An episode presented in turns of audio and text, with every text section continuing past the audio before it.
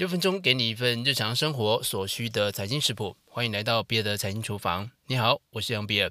你可以想象你在超市的货架满满的卫生纸前面，想着该选哪一个牌子的时候，你脑袋在想东西，你考虑更多的是价格，还是你会考虑品牌、先前使用的体验，还是产地呢？相同的逻辑，你在选择基金的时候，考虑的范围可能也涵盖上面相同的面向。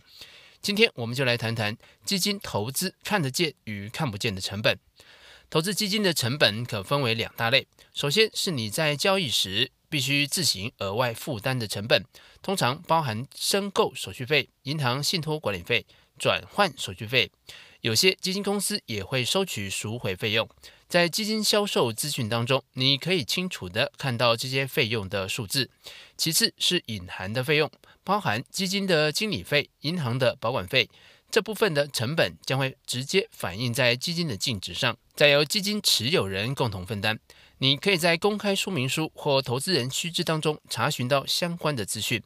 投资的收益很重要。但是，了解你在投资的过程当中被收走了多少的费用也是同样重要。对了，还是要再拜托你，如果你喜欢这期的节目，赶紧订阅加五颗星评价，转发给你的朋友。我每周一、三、五早上八点准时更新。如果你已经下载了 Telegram，可以直接在聊天下面搜寻小老鼠 B I L L S K I T C H E N，加入比尔的财经厨房频道，可以更直接的跟我互动。有关基金交易时看得见的成本，也就是在交易发生时你必须额外负担的费用，一共有七项费用。以下我将逐一说明。必须说，要把这些费用一一解释清楚是有点恼人的。这也就是为什么基金销售的警语最后都要要求你去详阅公开说明书。首先是申购手续费，申购手续费也就是买入基金时必须支付的费用。一般而言，基金大多是申购时收取手续费，也就是一般所称的 A 股基金。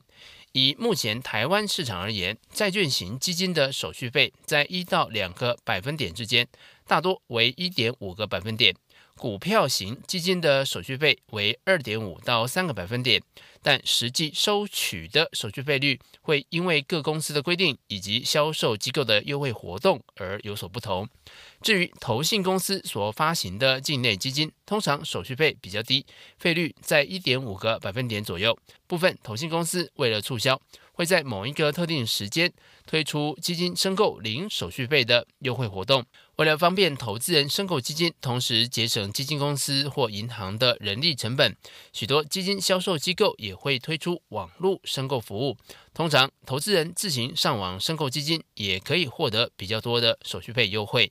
第二个叫做或有递延销售手续费，这个名词就比较拗口了，但在市场上非常常见。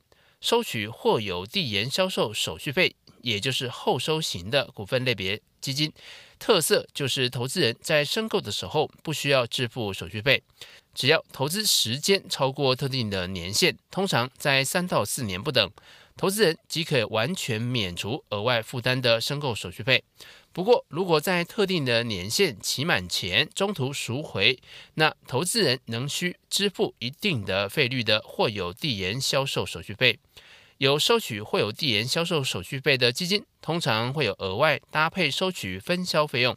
我们在下一期的节目当中会做说明。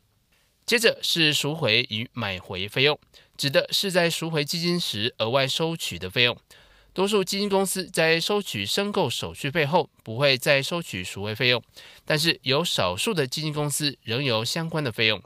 赎回费的收取方式有外收与内扣两种。外收的方式是当你取得赎回价款的时候，依照赎回价款的一定比例或是固定金额，额外支出一笔费用。内扣的方式则是依照卖出基金的净值，着收零点五个百分点到一个百分点的相关费用。由于这个费用会直接从赎回价款当中扣除，比较容易被忽略。在投资基金的时候，必须留意是否有这个费用要收。接下来是转换的手续费，转换手续费只有在转换基金的时候才会发生。这里是一个节省交易手续费的小秘诀。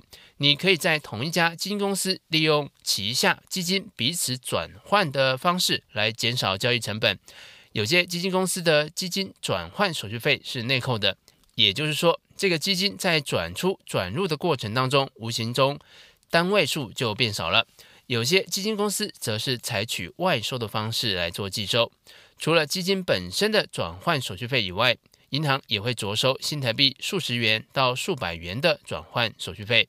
但总体来说，这会比你卖掉基金再重新买要来的便宜。第五个是短线交易费用。多数的基金经理人操作是以长期投资为目标。若是投资人进行短线交易，基金经理人可能会被迫提前卖出投资组合，损害基金绩效表现，增加了交易的成本，影响其他基金持有人的权益。为了防止这种情况，或者是将基金受益人的伤害降到最低，部分的基金公司订有短线交易费用的规定。如果买卖基金的期间过短，会被认定是短线交易，基金公司会在基金赎回时收取一笔费用，并将此一费用归入基金资产当中。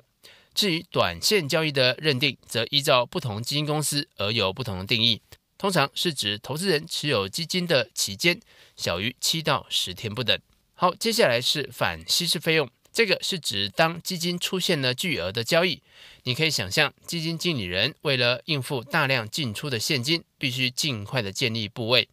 但是或许市场并不适合立即进场，因此大量的现金部位将导致基金单位的净资产价值因此被稀释。